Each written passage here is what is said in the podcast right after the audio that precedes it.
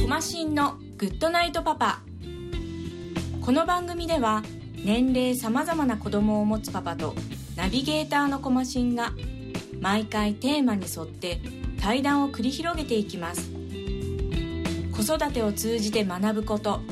妻には言えない本音。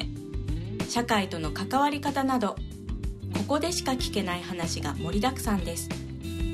それでは今回の対談をお楽しみください。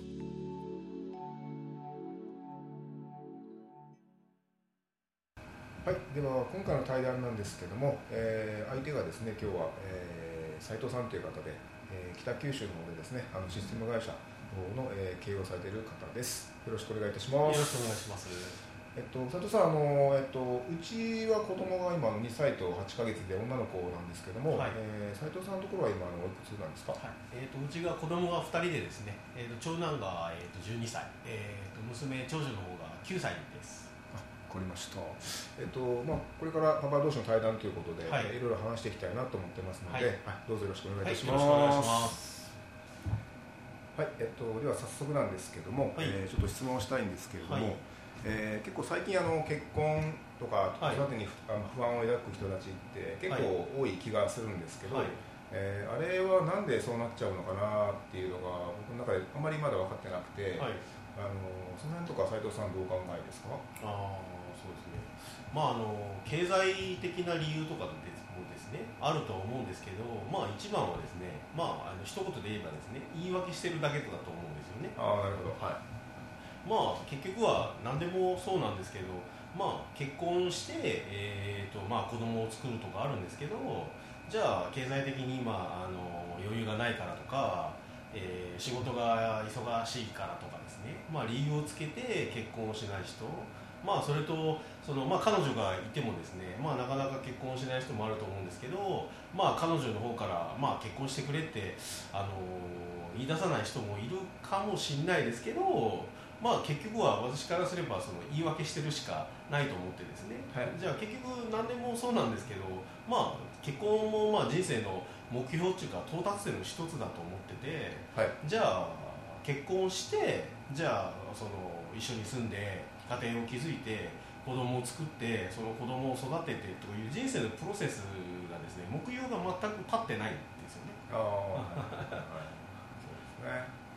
あのまあこれ僕のあれなんですけど、はい。それをちょっとあの一時期いいなと思ってることを伝統したことがあって、はい。でその子は車の中で、はい。あの前付き合った彼氏が、はい。その結婚をしてくれなかったと。はい。でなんか先に伸ばしていたっていうことを聞いたことがあって、はい。でそれなんでって聞いたんですけど、はい。まあ、彼曰くそのお金がないからとかはい。いう話をしてたらしいんですけど、はい。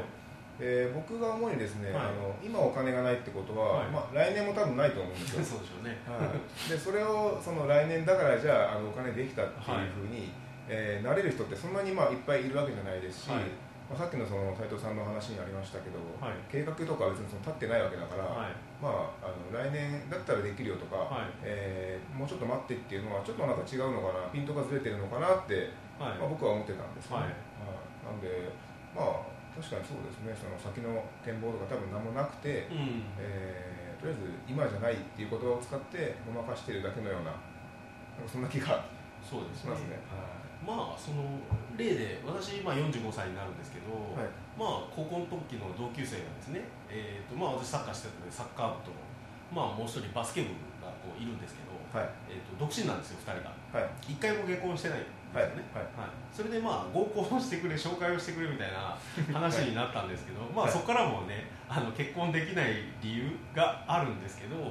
まああのまあ、私、女性の方も知っててですねあのお願いしたんですけど1人が、はい。えー、と月曜日しかダメだと。はい。ということは多分美容師かなんかあじゃないかなと思うんですけどですね。でもう一人の方は、まあえー、と大丈夫なんだけど、まあえー、と3月仕事が忙しいから。でその女性もですね独身なんですよね、はい。30後半ぐらいで。で出会いを求めてるかもしれないですけど、まあ、あの3月仕事が忙しいから、まあね、月末とか年度末とかあるかもしれないですけど4月にしてくれとはいはい。で男性の方は面白いのが、えー、と平日は無理だから土日にしてくれと、はい。で結局あのスケジュールが合わなくて、はい。それはもうなくなっちゃったんですけど結局これと同じで結局本当に結果あの結婚したい出会いを求めてるのかって、そうですね。はい。それで仕事が忙しいとかはい。あの土日しか無理だとか平日とかうんたらかんたらって理由言い訳してるだけの話なんで。はい。まあさっき喋ったことと全く同じで本当にやろうと思って思ったら自分で時間を作ったりするのが普通ですよね。そうですね。はい。私はそう思いますけどね。あのまあ僕もですね結構、はい。あのまあ、数年前にはい。飲み会、まあ、コンパって言われるやつをはいはい。数年間ですね、はい。週34回やってた時期があったんですけど、はい。まあ、幹事やってたんですよね。でそこで、まあ、曜日とかそのいろんな調整をしてくださいということで、はい。まあ言われてたんですけど、はい。確かにあの、まあ、お互いいろんな仕事をしているので、はいまあ、合わないですよね。はい。でそういった時になんとかそこをしようっていう気配があの感じられなくて、はいあの飲み会開いてって言ってる人ほどはいちょっとなくてですね、でいやいや俺は何回もそのこうしようとしてるんだから、はいちょっと歩み寄ってきてくれよとは思ってたんですけど、あのまあ、そういうところは結構薄いうん。方が多かったんで、うん。やっぱりそういうところであの実際本当に欲しくないだろうと、うんあの彼氏なり彼女なり、はいっていうのが自分の中にあったんで、はい。まあ、そこは、まあ、やっぱ本人の問題なのかなっていうところに自分ではあの行き着いてます、はい。ある程度。まあ、結局人に紹介してくれって、まあ、今ねでそ結局もう一つは出会いがないとか、うん。職場にそのいないとか、そういうのも理由あの理由の言い訳の一つやと思うんですけど、はい。出会いがあるところに行けばいいだけの話。そうまあ、出会いがあるところって、まあ、ナンパかとか分かりませんけど、まあ、街中に行くとかですね、はい。人が集まるようなとことかですね。あのそういうとこ行けばいいし、うん。じゃあ出会いがないとまずそこで言い訳ですよね。そうですね、はい、それとまあその紹介をしてくれっていうのもあるんですけど、まあ、さっきのそうなんですけど、まあ、多分これですね多分このままなくなるんじゃないかなと思ってて。はい結局こっちは紹介する方なんで別に困んないんですよね。うん本人たちが困ってて紹介するんですけど本人たちのその熱意がやっぱりないとダメだしはい。まあ何でも、まあ、私よく言うんですけど同じことをやるのでもやってるのとやらされてるのは絶対違うんであーじゃあ嫌々ながら午後に来たってうまくいかずないんで、うんもうやってるんだ午後で絶対見つけるんだって今日は彼女彼氏をゲットするんだみたいな気迫で来ないとですね、そうですね、はい、はいそういうのがやっぱ足らなくてまあその不安を抱くだとかそのそういうところにつながってくるんじゃないですかね。あ、多分あの今のはその、まあ、付き合うとか、まあ、結婚に対してというかそれぐらいの、まあ、段階の話だと思うんですけど、今度子育てっていうのが、えー要素が出てきた時に、はい。まあ、結婚して、まあ、子供を作らないとか、はい。まあ、宣言するしてる人もまあいますけど、それに対しての不安っていうのは、まあ、そのやっぱそこも経済的なあの理由を出す人が多いんですけども、それ以外にも僕なんか理由がなんかなんかあるんじゃないかなと思ってるんですけど、はい。そのあたりってどうです？うんまあそうですね。もう世の中子供が欲しくてもできない人もいるわけですからまあその子供を作らない。まああとよく聞くのはですね子供ができると自由がなくなるからっていうのを聞くわけですよね、じゃあ何の,、はい。何のために結婚してんだよってはい。言いたくなるんですけど、はい。あのまあ人間も、まあ、動物ですよね。うん。あの種の保存じゃないですけどそうしていかないとまあえっとまあ最低2人子供をつか作らないと人口っていうのは維持できないできないですよね、そこはですね。そうですね。はい。でまあそこでまあ自分たちの世代で終わってしまうのかまあそうですね。経済的な理由でまあ確かに子供ができたら学校通わしたりとかそういうのもあるとは思うんですけどまあそこもやっぱり言い訳？うん。うん、なんちゅうんですかね、まあ、自分も結婚してすぐにもう1年で子供ができて今2人いるんでですね、ああ思うんですけど逆にその子供ができて自由がなくなるんじゃなくてそういうその結婚前に子供を作る前に自分たちでできることをもう終わらしてから、うん。まあ、子供作ったちが結婚したんでですね、まあ、で子供を作って、まあ、新しいその喜びですよね。うん。子供からその教わることとか子供から、ね、学べるものを子供が楽しませてくれるっていうことが、まあ、はい。日々あるんでですね、はい。そういうやっぱ喜びが欲しいしやっぱり、えー、と年取って、まあ、子供も、まあ、結婚して分かんないですけどまあ、じいちゃんになればこう孫ができるわけだし、まあ、そういうその先の何10年とか20年とか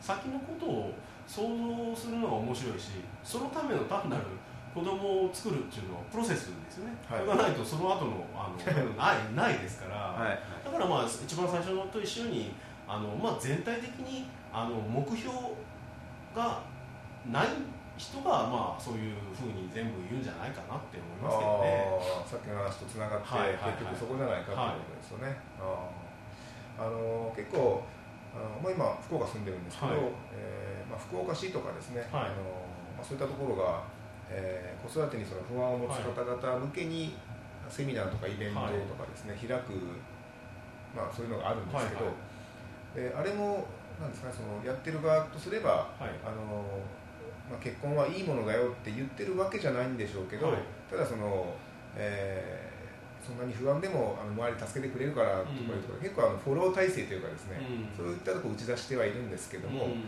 あのでも結局本人の問題なので、うん、えー、やる側がそうやってなんですか、ね、そういう場を整えたとしても、まあ、その不安だったりとかは多分根本的にはなくならないと、まあ、思っていて、でそれでなんですかねあの例えばえー、子供を産んで、えー、不安かもしれないけど、あの街の中にはこういう施設もあっていつでも相談できますよとかですね、あとはまあ電車に乗ったらあの周りの方を助けてあげましょう的な、まあ、話をするところもあるんですけど、そういったところで、まあ、あの市とか、えーまあ、区とかですね、はい、ところで、まあ、独自でやってるっていうのは、まあ、ありますけど、はい、やっぱりどっかこう参加してる方もですね、うん、あのまあ、個人差あるというか、うん。あの熱の入れ方とか、うん、本当に困ってるとか、実は困ってなくてちょっとなんか様子に来たとかですね、いろいろあるのでそこはまあ毎回なんか思うところはやっぱありますよね。そうですね。まああの昔、まあ、自分たちの親ぐらいの世代とかはですね、はい、やっぱある程度の年齢になったら、うん、まあ、結婚して、はい、子供を作って家庭を持ってっていうのが、うん、なんかもう社会のルールプロセスみたいになってたと思うんですけど、まああのー、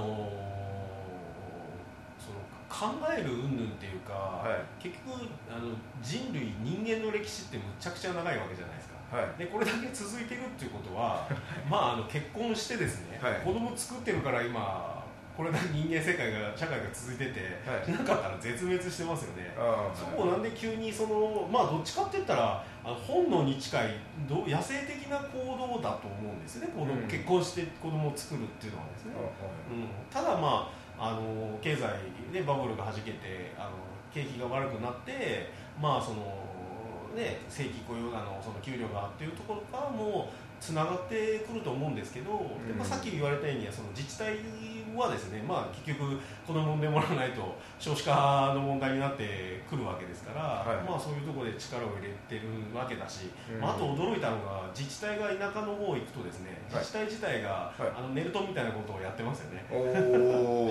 企画でですね。それはまたあれですね。あなんかそうそうですか、うん、いやだから結局そんな、まあ、セミナーとか、はい。まあ、いろいろその自治体からその出会いの場を求めたとしても、はい、その参加する方があのやっぱやらさってるとやってるの理論でやらされてたら、まあ、無理なんですよね、まあ、あの結婚相談所って昔あると思うんですけど 結婚相談所が一番分かりやすくて出会いを求める人が行くから、それはうまくいくんでですね。はい。はい、僕最近なんかあんまり結婚相談所っていうものはあんまり聞かなくなってやっぱそのかかっこ悪いのかその言葉悪いのか分かんないですけどよく、まあ、行政が、ね、合コンみたいなことをやって企画してるとかですね、はい、そういうのがよくあるんでですね、はい、うん、だいぶ変わってきたなと思うんですけど。あのー、そうですよね。まあちょっと話が、まあ、一応関連するか、はい、で私たちのちっちゃい時子供の頃と比べるとですね、結構まあ世の中も変わってきてるのはあると思いまして、でさっきのその、えー、親世代の、はい、えー、時代性における、まあ、子育てとか、はい。まあ、いろいろあると思うんですけども、はい。えー、斉藤さんの中でこれは本当に大きく変わって、はい、まあそれは感じるところがあるよねっていうふうなことってどういうことが変わったっていうような意識ありますか？そうですね。まああの学校なんかもそうなんですけどまあ私や結構やんちゃしてたんでですね、はい。あの先生によく殴られていましたね、ああはい、はい。一番最悪なのが中学校の時に、はい。私あの、まあ、卓球をなんちゃって卓球部に入っててですね、はい。うん。まあ、あの先輩の女の子が可愛いから入ったっていう理由もあるんですけど、はい。あの私1年で3年生の先輩を暮らしたんですね。はいで普通それで終わりなんですけど、はい。その先輩がですね、まあ、先生に言うっていうのもなんやと思うんですけど、はい。あの呼び出されてですね、うん。その先生に私が思いっきり「何先輩暮らしやねん」って殴られたのを抱記憶があるんですけど あの顔にあざができるぐらいやってたんで多分今やったら大変なことになってるとあ思うんですよね。ああうん。ですね。ただやっぱ小学校ととかでもそうでもあのやっぱりその今一番感じるのがあのまあ今マンションとかも多くなってるんですけど、まあ隣に誰が住んでるかわからないみたいなですね、はい。まあ地域町内のつながりみたいのがやっぱなくなってきてるんで、うん。あの昔はやっぱりあの他人の親にもはい。怒られてたし、そうですね。叩かれてたしっていうのもあるしですね。そうですね。はい。今もうその先生がその生徒を、まあ、はい。怒るっていうか手も挙げれないしですね、はい。うんまあ、一番そこじゃないですかね。やっぱあの叩かれなくなった怒られなくなったっていうかですね、まあ、うん怒られないことはないと思うんですけど、はい。だからす今の子供たちって先生を怖いって思ってない子が多いかもしれないですね。私たちの時なんか先生怖かったですからねそこはですね。そうですね。殴られたりして近所のやっぱやかましい親父なんかよく殴られてたんで。そうですね。はい、そういうのがやっぱ今全くそこが一番変わってんじゃないかなと思いますね。あの僕がですね、はい。あのまあ、学生の時は、まあ、まだ結構その叩かれるっていうのがあったはい。時代なんですけど、はい。えーっとで今ですね30超えてぐらいからそのその先生と、はい。えー同窓会で飲む機会をはい。作り出したんですよね、はい。その時にあの言われたのがあの、まあ、その先生今でも現役なんですけど、はい。まあ、そのあの時代とはあもう絶対違うと、はいであの頃は本当に俺明日クビになってもいいっていうぐらいの気持ちでお前らと接していた。と、はいはい。本当怖かったんですよ、はい。でそれがまあ僕らはその怖かったけどなんか嫌いじゃなかったんですね、その間はいが、はい。で大人になってやっぱその話聞かされて、はい。あやっぱそうだったのかって、うん。じゃないとあれもうおかしいもんねっていうぐらい。結構怖かったんですよ。はい。なんで、まあ、そういうのもあったので今なんか一緒にお酒飲んでうん。で語ってっていうことができてうん。でその時間をすごく嬉しく思って、はいでそのぞれに、まあ、30超えて子供ができてとかで時間なかなか取れない中でもはい。やっぱり集まるんですよね、はい。でその日だけはそのまあ女性陣もですね、はい。その日だけはまあなんか旦那さんにはいあの許可をうまく取ってるのか、はい。えー遅くまでですね、はい。付き合うというふうな形になってるので、はい。まあ、それは多分先生があの先生があってこそっていうのはすごく大きくて、はい。だからそれもあってですね僕は確かに今は全然変わったなと。でその先生今僕らが知ってるあの先生ではないぐらい、まあ、何もそのまあ言わないわけじゃないんですけど、あのまあ、前ほどのその彼の一番良いところっていうのを出さない教育をしてるらしいので、はい。まあやっぱ彼なりに思うところはあって、うん。ちょっと元気なさげではありましたけど。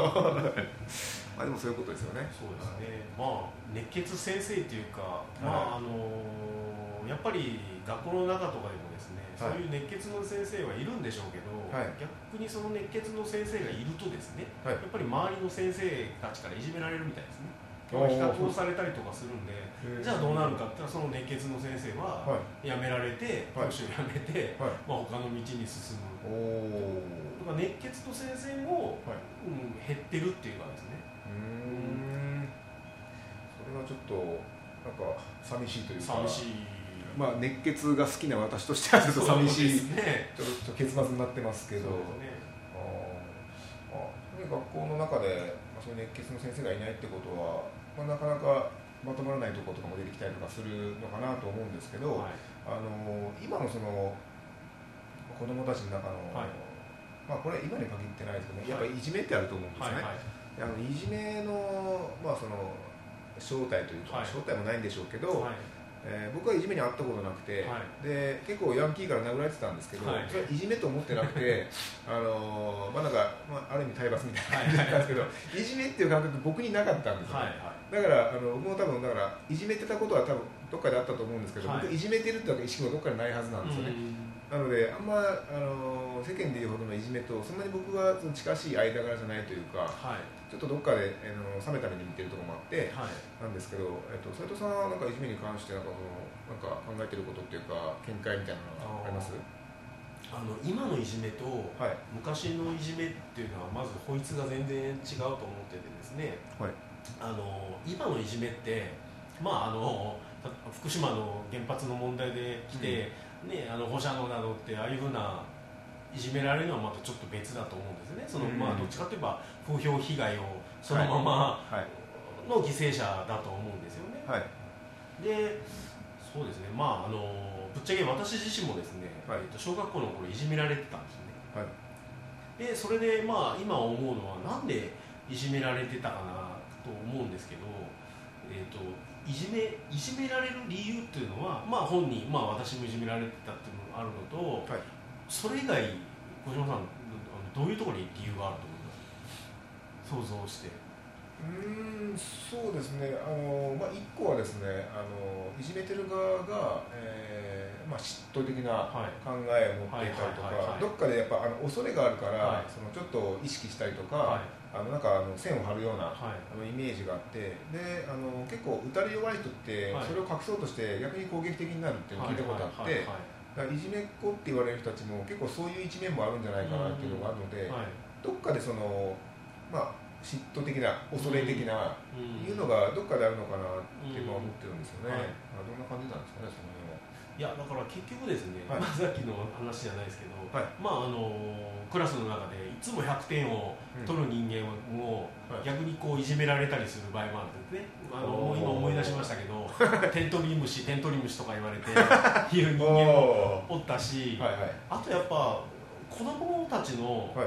まあ、今だいぶ人あの学級も減ってますけどうちらの時は45人とかいたんでですね、うん。一つのそこの社会ですよね。はい。その中に馴染めばいいかもしれないですけどあのやっぱちょっと人と違うとかですね、うん。うん、でまあ私の経験から今分析したのはですねはい。私一人っ子なんですよね。はい。で、えー、と初孫でもあってやっぱ期待を持たれてたっていうのがあるからですね、はい。まあ、特に小学校の時なんかそうなんですけど親が厳しかったんですよ。うん。親がですね。はい。親が厳しいっていうことはまあその周りの友達とか周りからすればですねはい。あの良い子にしてたっていうかですね。ああいい子ぶるっていうかですね、はい。うん、まあ親に怒られたくないからいい子にしてよとか、はい。まあ、そういうのが周りの友達の連中が面白くなくてやっぱりいじめられとったんじゃないかなって私は分析するんです。よ、ね、分析してるんですね。はいはいはいはいはいはああそうですか。ああ周りにちょっとそういう僕の場合人がいまいた記憶ないのであれなんですけど、はい。まあ、そういうのがやっぱ感じるんですかね周りの人はそのなんかいいいい子にしてるじゃないけど、うん、なんだあいつみたいなそうですね。なんか感じるのかな。うーん。そうですか。まあでもあれですねそのいじめる側もなんかもともといじめられてたっていうのもよくまあ聞くんですよね。だからあのまあ僕は全員がいじめる可能性があって全員がいじめられる可能性があるなってどっかで思ってるところもあって、はい。で最終的に、まあ、本人がやっぱりその被害はい。者的に思ったりとかしたらそれいじめなんですけど、はい。まあ、そういう攻撃したりとかされたりとかっていうのは、まあ、日常の中でよくあることだと思ってるので、まあ、それをいじめっていうふうに見られるところまで持っていかないその間柄っていうか、うん。そういう関係性ができていればなんかここまで大きくあの問題視されることもないんじゃないかなっていうのがあってですね。はい。だからなんかちょっとみんなあのいじめに過剰というかまあその手前にもしかしたらそのコミュニケーションっていう意味でちょっと昔とはちょっと違ったうん。なんかコミュニケーションっていうのかなそういうのがあって、うん。なんかよりいじめっていうのがそのこう前面に出てきてるというかですね、うん。そんな感じもしなくはないですけどね、まあでもいじめもまあ当然いじめられる方はい。いじめる方はい含めてもそうなんですけどね元をたどればですね、私親が悪いと思うんですね。はいはい。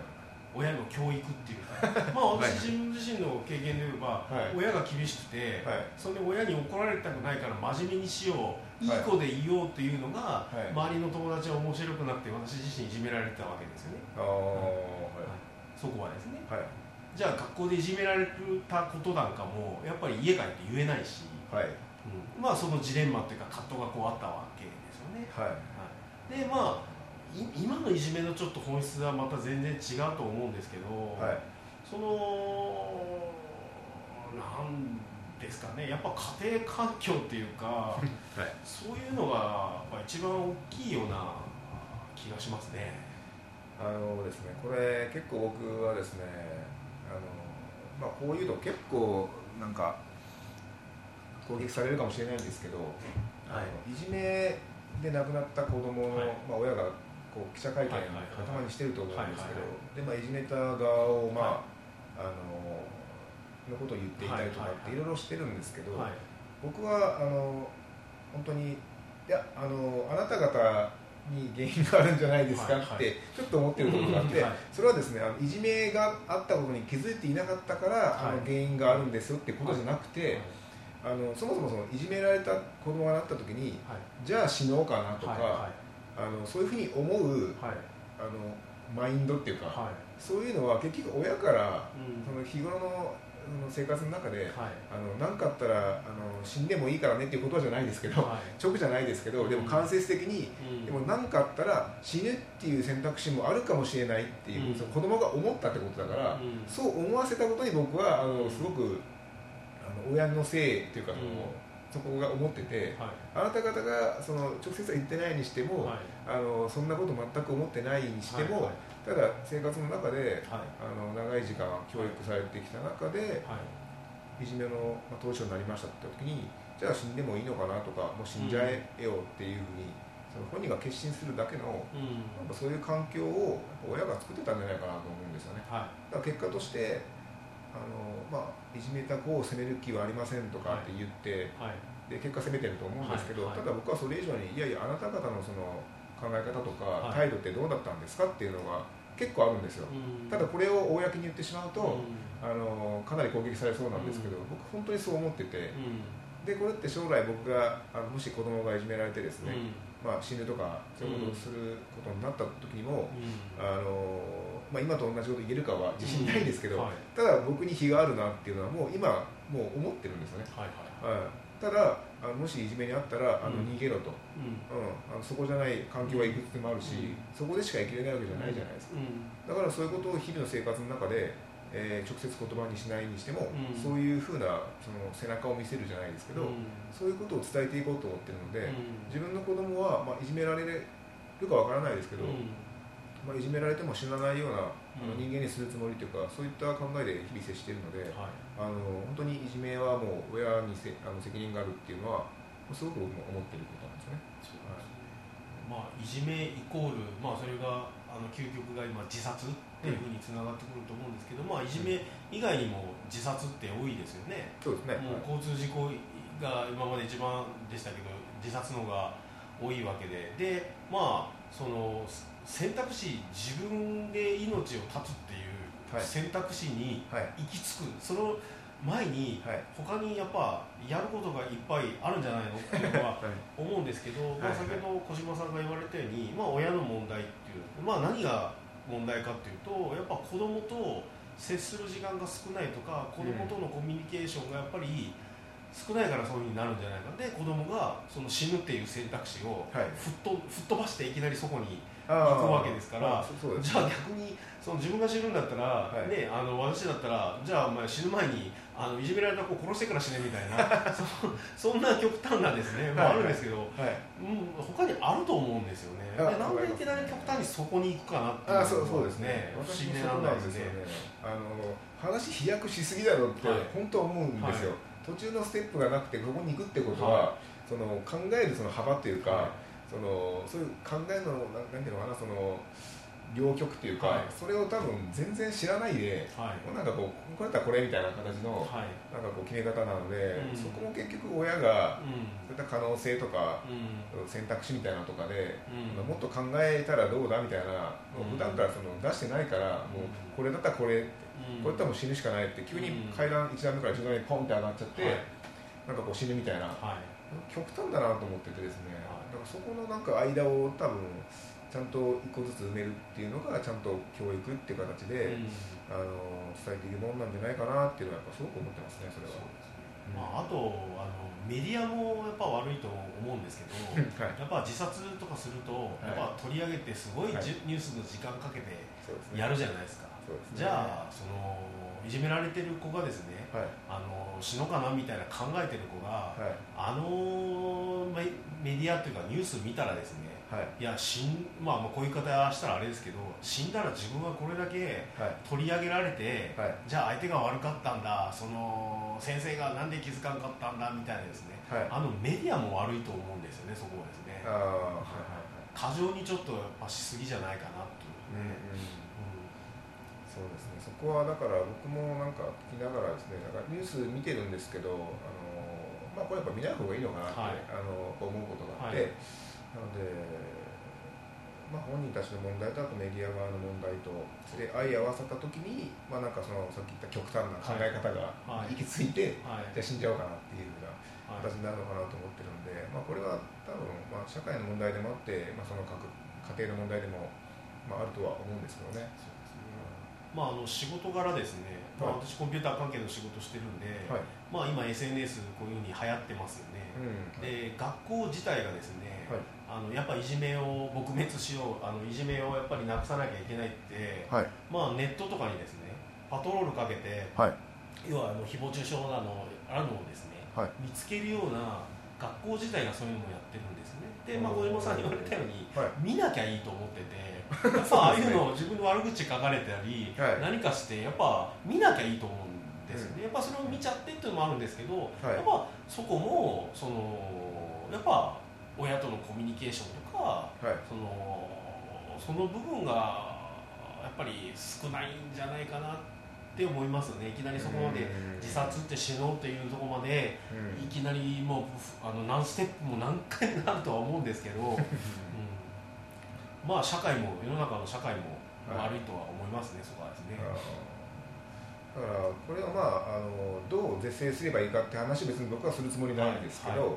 ただやっぱりその僕はいじめをなくそうって言ってる人はちょっと僕は、はい。あのうんって思うんですけど、はいあの僕なくならないと思ってるので私もなくならないとあ思いますね。僕言ってもあのはいいじめを減らそうは言いますけど、はい。い、じめをなくそうってしかも声高らかにはい。更新とかいろいろやる人っていうのは、はい。ちょっと僕は逆に現実を生きてないなって気がしてるんですね、だからそこもなんかあの取り組み方っていうかですね、はい。そもそも考え方がこうずれてたら、うん。そのやっぱそれこそ極端な解決をしか求めないと思うんで、うん。いじめをゼロにとか言っても、そんなことありえないので、はいあーなんかそこら辺のなんかこうやっぱ各個人の考え方っていうのも、まあそれぞれであの自問しながら、うん。あのこれってこういう問題が起きてるんだけど、うん。あの本当ってどういうことなのかなって言って、うん。各個人が考えることが、はい。まあ、一番結局は近道だと思ってるので、はい。まあ、そこはなんか、まあ、自分にできることがあれば、はい。そういうメッセージを発信しながら、はい。はい、とは思ってるんですけどね。いじめっていうこの言葉も良くないですよね。あそうですね、そう思いますね。もっと、まあ、大人の社会だってそのうん社会になって、ではですね、まあ、いじめに近いようなことは当然ありますけどはい。大人の社会っていじめって言わないんですよね。あなんで子供の世界社会だけいじめっていう言葉を使うのかなって、うん。結局同じようなうんことあって、まあ、10人いて考えが違う人が1人2人は当然いるわけですから、そうですね。うん、じゃあ会社社会の中でそういうのもありますよね、うん。でじゃあ学校になってでなんでそこをいじめっていう言葉を使うのかなというね。いじめということは本当に、あの言葉自体をなくせばいいんじゃないかなともっと違ううん。言い方をすればいいんじゃないかなと思うんですよね。うん。そうですね、うん、じゃあまあちょっとあのかなりあのトーンが上がってきましたけど、ちょっとまあぼちぼち時間なので、はい。じゃあ今回はこの辺で終わりたいと思います。はい。今日はどうもありがとうございました。ありがとうございました。ます。